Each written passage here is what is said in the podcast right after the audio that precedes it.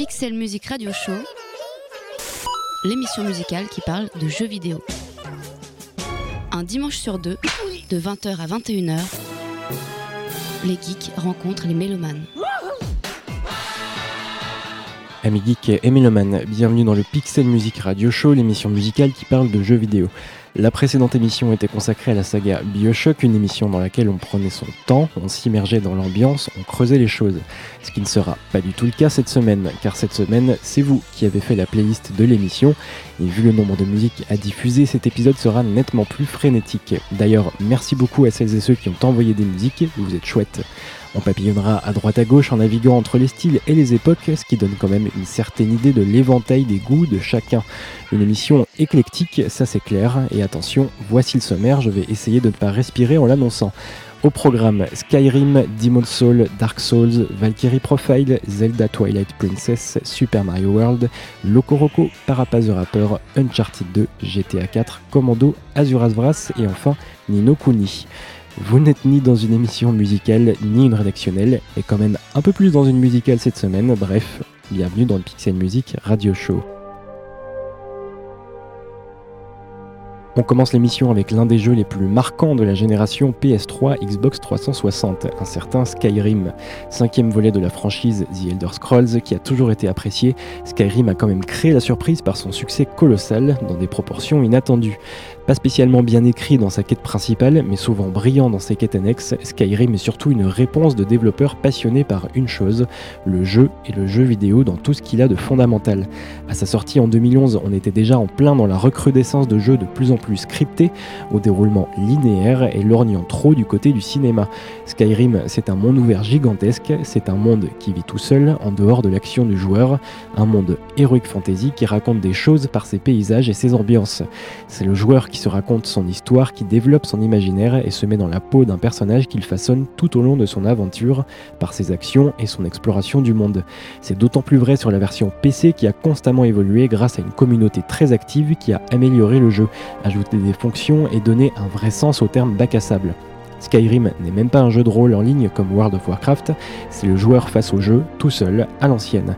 Une vraie déclaration d'amour au jeu vidéo, imparfait mais terriblement attachant. Un univers de dragons, de magiciens, de barbares et d'aubergistes cabotins pas franchement original, on l'a vu mille fois c'est vrai, mais rarement aussi bien enrobé, notamment par la bande originale. Elle aussi gargantuesque avec plus de 4 heures de musique originale composée par Jeremy Soule, elle s'écoute indépendamment du jeu mais prend tout son sens en parcourant les vastes étendues de Skyrim. Un vent glacial qui charrie les flocons de neige alors que vous tentez de gravir une montagne. Une aurore boréale qui adoucit le silence inquiétant de la nuit. L'apparition d'un dragon dans le ciel alors que vous étiez tranquillement en train de massacrer des paysans qui ont eu l'outrecuidance de vous dire bonjour. La musique s'adapte à tout ce qui se passe et façonne le ressenti, donne du relief à vos aventures.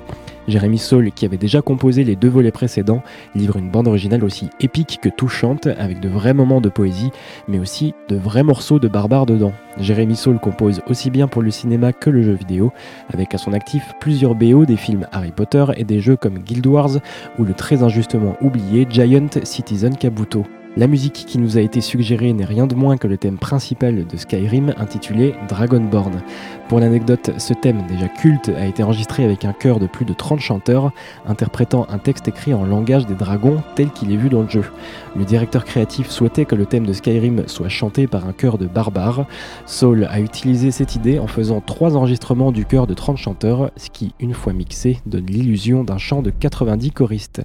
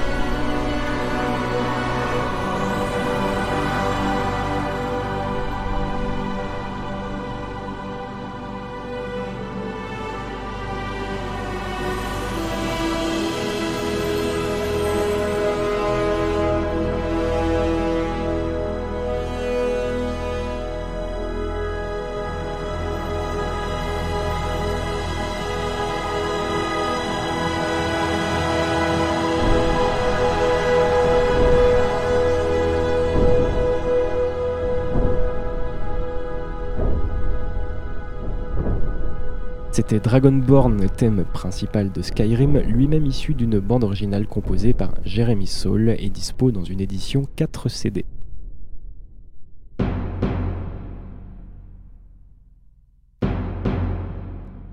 On reste dans les univers pseudo-médiévaux avec Demon's Souls, un action RPG qui doit sa réputation à sa très grande difficulté, plus qu'à ses qualités intrinsèques. Un jeu sur lequel plane en permanence l'ombre de la mort.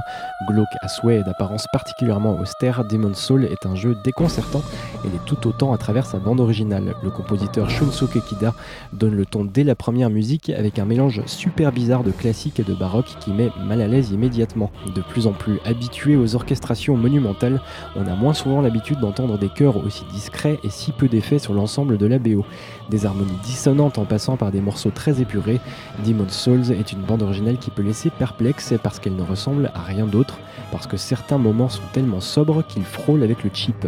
Il n'en est rien, car Shunsuke Kida sait très bien ce qu'il fait, il perturbe, c'est indéniable.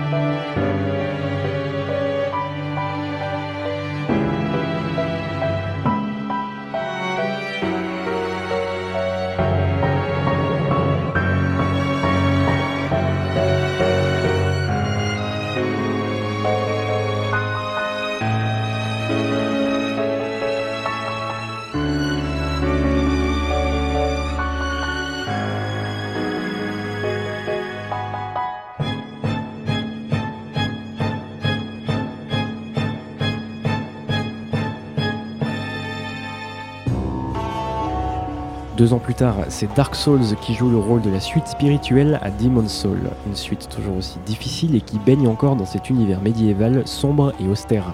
À la composition, c'est Motoi Sakuraba qui prend la relève, grand nom de la compo japonaise actif depuis plus de 20 ans. Une figure incontournable du milieu qui a travaillé sur des licences du RPG japonais telles que la série des Tales of, Golden Sun, Star Ocean et tant d'autres. Pour Dark Souls et dans la droite lignée de son prédécesseur Shunsuke Kida, Sakuraba nous propose une BO aux orchestrations minimalistes, aux ambiances pesantes et parfois répétitives. Certains thèmes musicaux se montrent plus solennels, mais les plus beaux bijoux de cette BO sont également les morceaux les plus intimistes, tout en mélancolie. C'est le cas de Gwyn, Lord of Cinder, un thème tout à fait étonnant car il s'agit d'une musique de boss. D'ordinaire épique, voire grandiloquente, les musiques liées au boss des jeux soulignent des séquences forcément stressantes. Ce n'est pas le cas ici, et vous allez l'entendre, c'est assez osé pour un thème de boss, classant cette BO dans les inclassables justement. C'est simple, mais extrêmement puissant.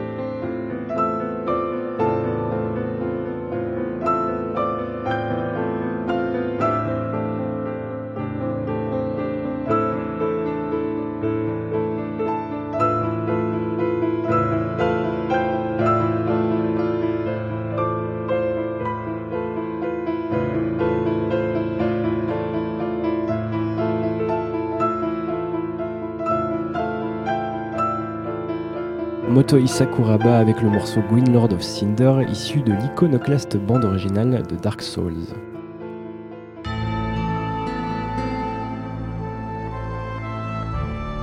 Décidément, vous nous avez envoyé de bien belles choses puisqu'on poursuit avec un autre travail de Motoi Sakuraba, en l'occurrence la bande originale de Valkyrie Profile. RPG totalement culte de la première PlayStation, Valkyrie Profile nous embarque dans un décorum qui s'appuie sur les légendes scandinaves et germaniques. Le personnage principal est une déesse, l'aînette Valkyrie, qui doit former une troupe de puissants guerriers avant que ne survienne le Ragnarok. Ragnarok pouvant revêtir des formes différentes suivant les légendes, mais qui est systématiquement la métaphore ou la personnification de l'apocalypse.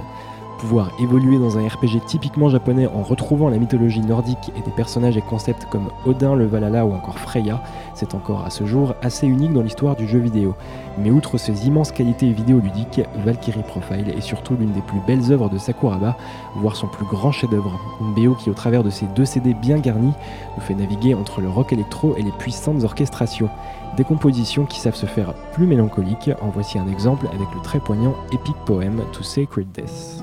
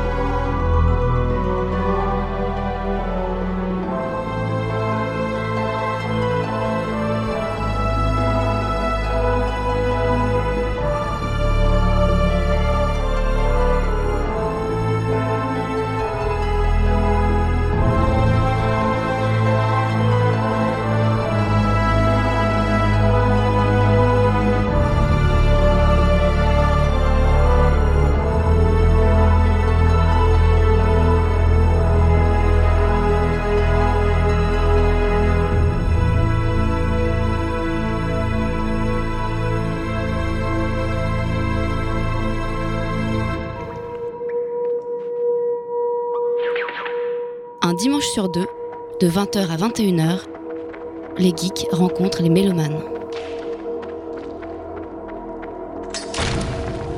Pixel Music Radio Show, Radio Campus Paris.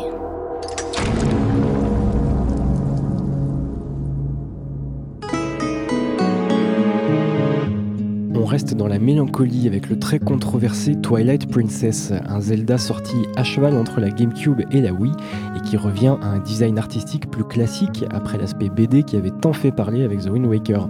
Souhaitant sûrement rassurer les fans déçus par le précédent volet, on retrouve dans Twilight Princess une sage compilation de tout ce qui a fait le succès de Zelda. C'est probablement trop sage et scrupuleux d'ailleurs, comme s'il fallait remplir un cahier des charges du Zelda acceptable par les fans. Pourtant, Twilight Princess possède une identité qui lui est propre. Il est de loin l'épisode le plus sombre de la série. Normal, le royaume d'Hyrule est plongé dans les ténèbres. Mais cette atmosphère de désolation donne non seulement au jeu un cachet visuel plus doux, mais une bande originale plus contrastée que les autres épisodes. On retrouvera bien sûr toujours ces mélodies guillerettes qui font le charme des petits villages dans Zelda, mais les musiques plus tristes ont bénéficié d'un soin tout particulier. Elles sont liées la plupart du temps à la princesse Midona, alter ego de la princesse Zelda au royaume des ombres. La composition a été confiée à Toru Minegishi sous la houlette de Koji Kondo qui veille toujours au grain chez Nintendo. D'ailleurs, Kondo avait pensé à utiliser des musiques orchestrales pour ce Zelda, mais comme il ne compose que lorsqu'un jeu est suffisamment avancé dans son développement, il n'a pas pu se décider assez rapidement, car ce Zelda a subi une gestation compliquée. La musique séquentielle, avec son cachet un peu daté, s'en sort plutôt bien sur cette bande originale, en particulier sur les thèmes les plus simples.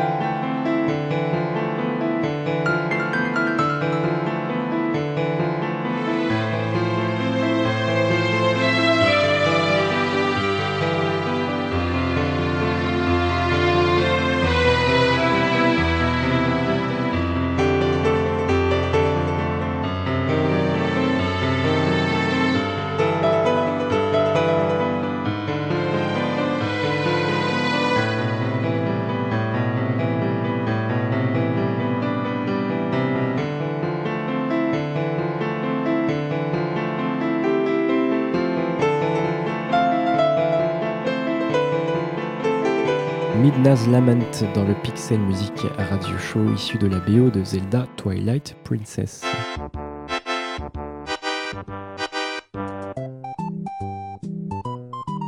Il y a aussi des joueurs qui aiment les Madeleines de Proust. C'est le cas de certains d'entre vous qui nous ont fait parvenir des musiques emblématiques d'une époque aujourd'hui révolue. Et au début des années 90, quoi de plus emblématique qu'un bon Mario, en l'occurrence le magistral Super Mario World, sorti en 90 sur Super Nintendo. D'une profondeur de jeu jamais égalée dans un jeu 2D de cette époque, Super Mario World brille surtout par ses secrets, nombreux, ses passages cachés bien vicieux et un level design renouvelé par l'apparition de Yoshi. Un jeu qui a laissé un souvenir sûrement impérissable aux enfants devenus trentenaires aujourd'hui. Un souvenir qu'il suffit de raviver par une petite mélodie, une mélodie toute simple et tellement entêtante. Koji Kondo a composé la quasi-intégralité de la BO avec un petit synthé, et la plupart des pistes sont des variations du thème principal que voici, que voilà.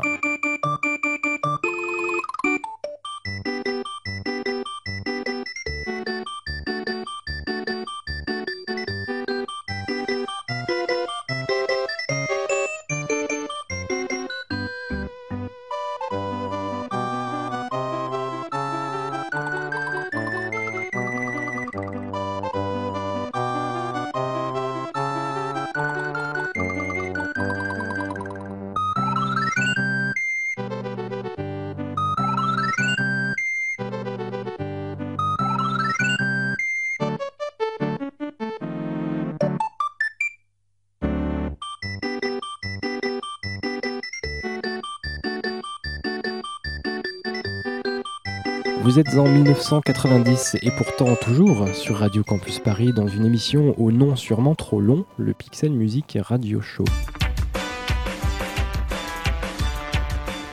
Les possesseurs de PSP doivent probablement se souvenir de Loco Roco, sorti en 2006 sur la première portable de Sony.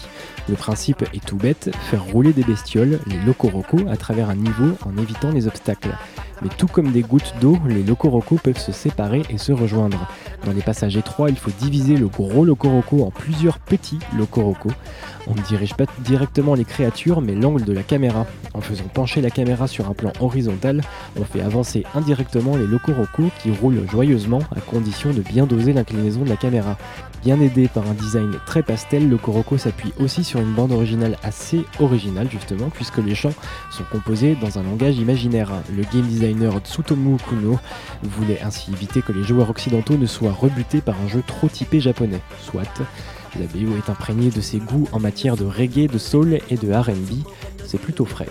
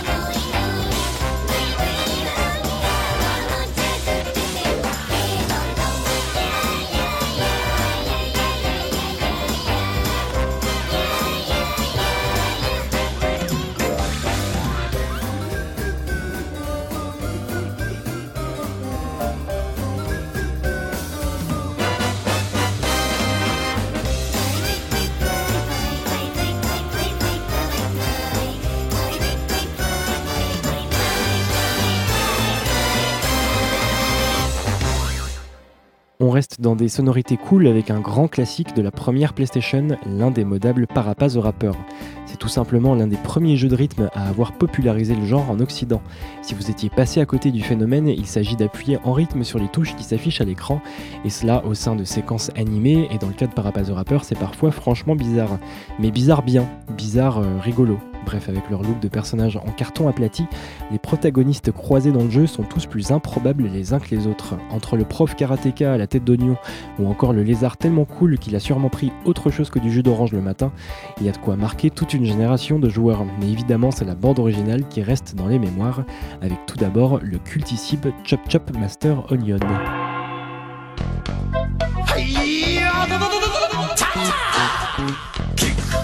It's all in the mind. If you wanna test me, I'm sure you'll find the things I'll teach ya. Sure to beat ya. Nevertheless, you'll get a lesson from teacher. Now kick, kick, punch, punch, jump, chop, block, block. Once more now, kick, kick, punch, punch, jump, chop, and block, block. Don't get cocky, it's gonna get rocky. We're gonna move down to the next jockey now. Duck.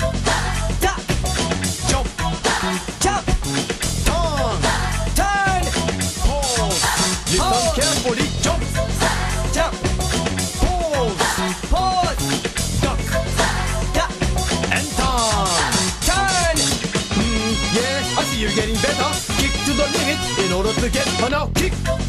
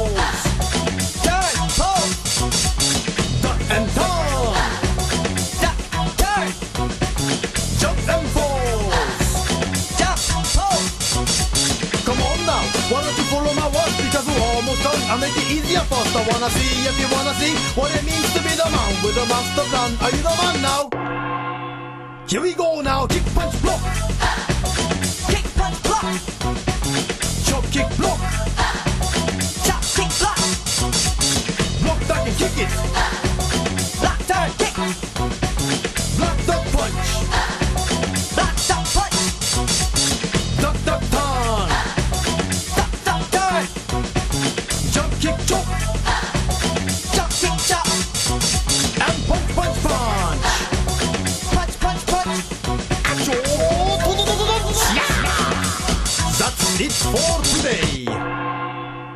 Good job, Parappa. You can go on to the next stage now. Yahoo! All right.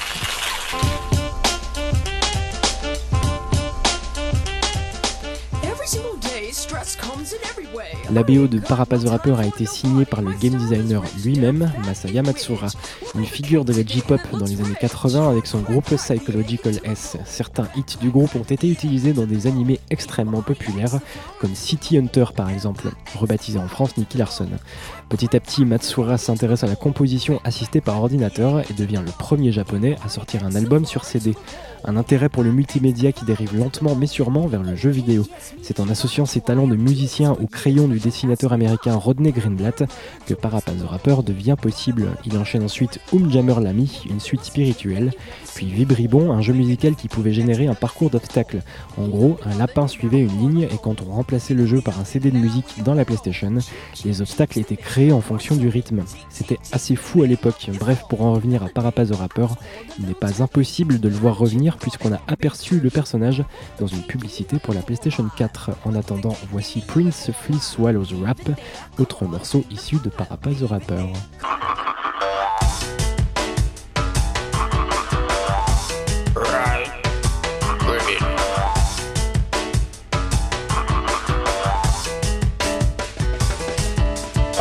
Working in the flea market so early.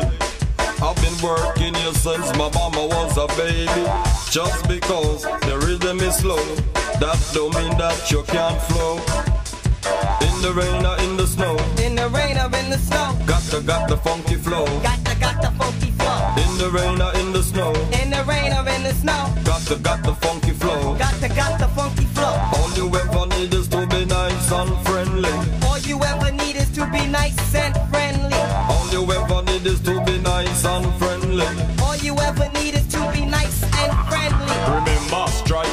the key is love. Save everybody from way up above. I can sell a bottle cap like this.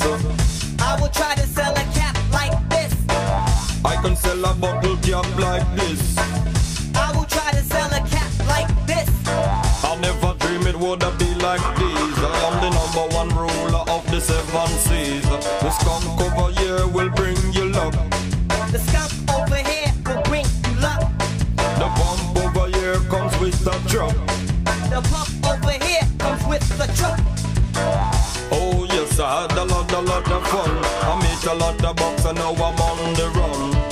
In the rain or in the snow, In the rain or in the snow. got the got the funky flow. Got the, got the funky flow. In the rain or in the snow, In the rain or in the snow. got the funky funky flow. Got the funky, funky flow. Let me tell you something that I never tell you before. Listen this. I have never sold everything, everything. I have never sold everything, everything. You have never sold everything, everything. You have never sold everything, everything. Money, money, money is all you need. Money, money, money is all you need.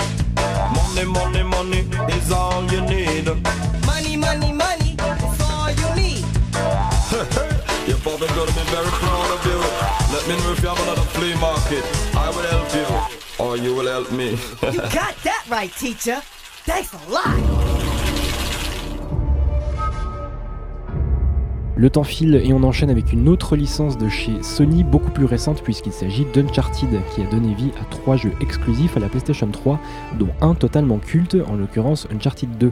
Développé par le studio Naughty Dog à l'origine des anciens Crash Bandicoot, la série Uncharted a marqué un tournant par son approche ultra spectaculaire du jeu d'action. Un rythme maîtrisé de bout en bout, un blockbuster qui envoyait la bûche et a tout de suite relégué Lara Croft au rang des vieilleries. La trilogie d'Uncharted met en scène les aventures de Nathan Drake, un chasseur de trésors qui puise largement son inspiration dans Indiana Jones. C'est donc très gentiment qu'un auditeur nous a rappelé qu'aucune musique d'Uncharted n'était encore passée dans l'émission. C'est désormais chose faite avec le thème principal de la série, ce qui est déjà un bon début. Composé par Greg Edmondson, qui a œuvré sur toute la saga.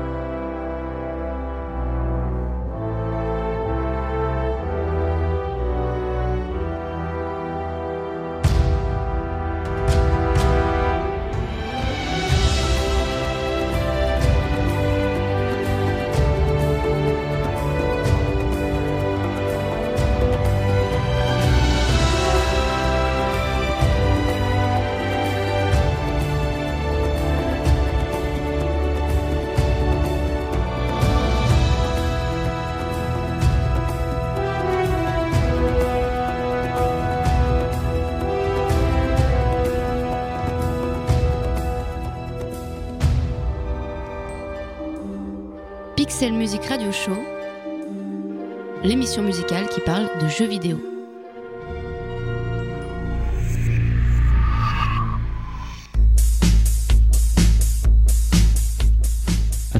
J'espère que vous êtes prêts, ce sera la présentation la plus courte depuis le lancement de cette émission. Voici Electroshock par Black Devil Disco Club, un morceau présent sur la bande originale de GTA 4. GTA 4, on ne reviendra pas dessus, pas besoin de le présenter, mais ce morceau est l'occasion de faire un coucou à nos copains du label Alterka qui a sélectionné cette musique pour Pixel Music Radio Show.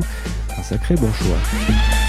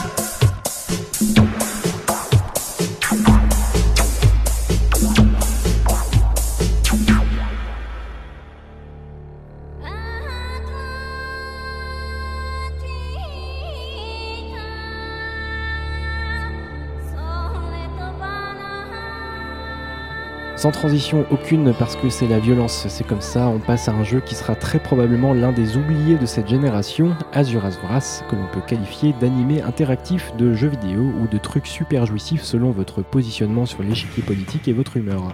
Ce qui est certain, c'est que mélanger la frénésie des combats de Dragon Ball dans un univers science-fiction en y ajoutant des références au bouddhisme et à l'hindouisme, c'était quand même super casse-gueule, et pourtant ça tue. Ça tue parce que c'est le trip de la surenchère, et plus c'est gros, plus ça passe, comme dirait un illustre homme politique aujourd'hui à la retraite. Asura, demi-dieu de son état, veut défoncer tous les dieux, déjà parce que c'est un grand malade, et ensuite parce qu'il a été accusé à tort de complot et jeté dans les abysses de son monde. Pas cool. Du coup, il revient et bah, jouez à Azuras Vras si vous voulez connaître la suite. Dans le jeu, on appuie juste sur des touches au bon moment, c'est un manga interactif, mais c'est tellement fou dans sa mise en scène qu'il est difficile de bouder son plaisir.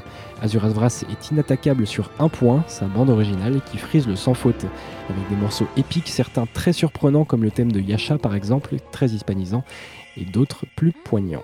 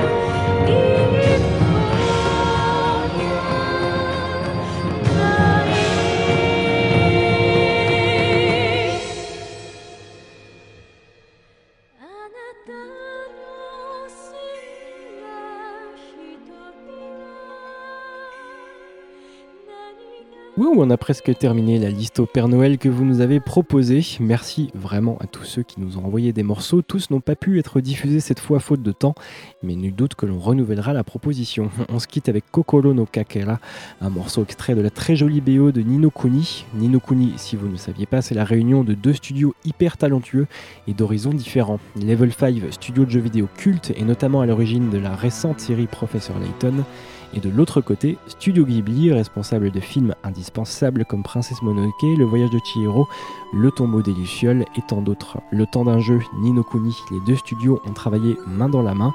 On se retrouve donc avec un jeu de rôle très attachant, doté de la patte visuelle Ghibli et sublimé par les musiques de Joe Hisaishi, compositeur historique du studio d'animation. Rendez-vous dimanche 22 décembre pour un prochain Pixel Music Radio Show, sans oublier entre-temps d'écouter l'émission de Hadada Azouglou la semaine prochaine à la même heure. D'ici là, jouez bien.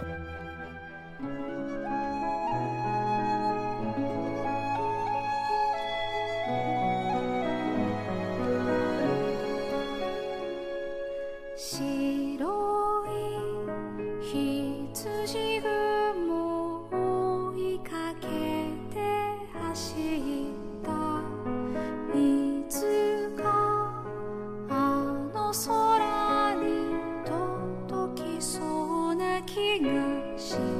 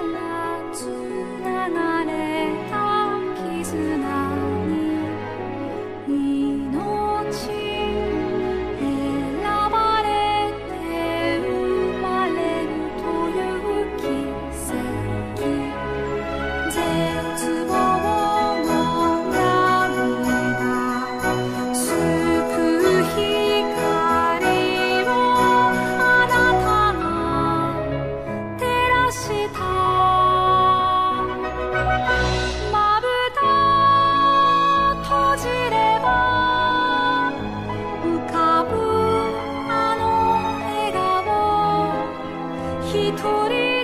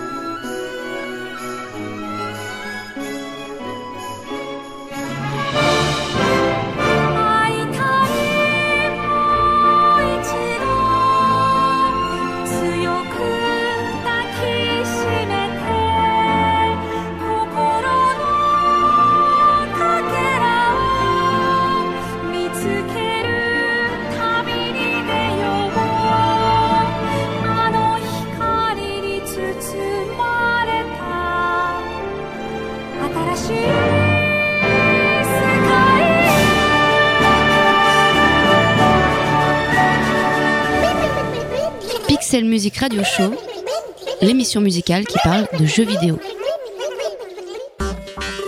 Avec le soutien de Bandic. agrégateur de passion.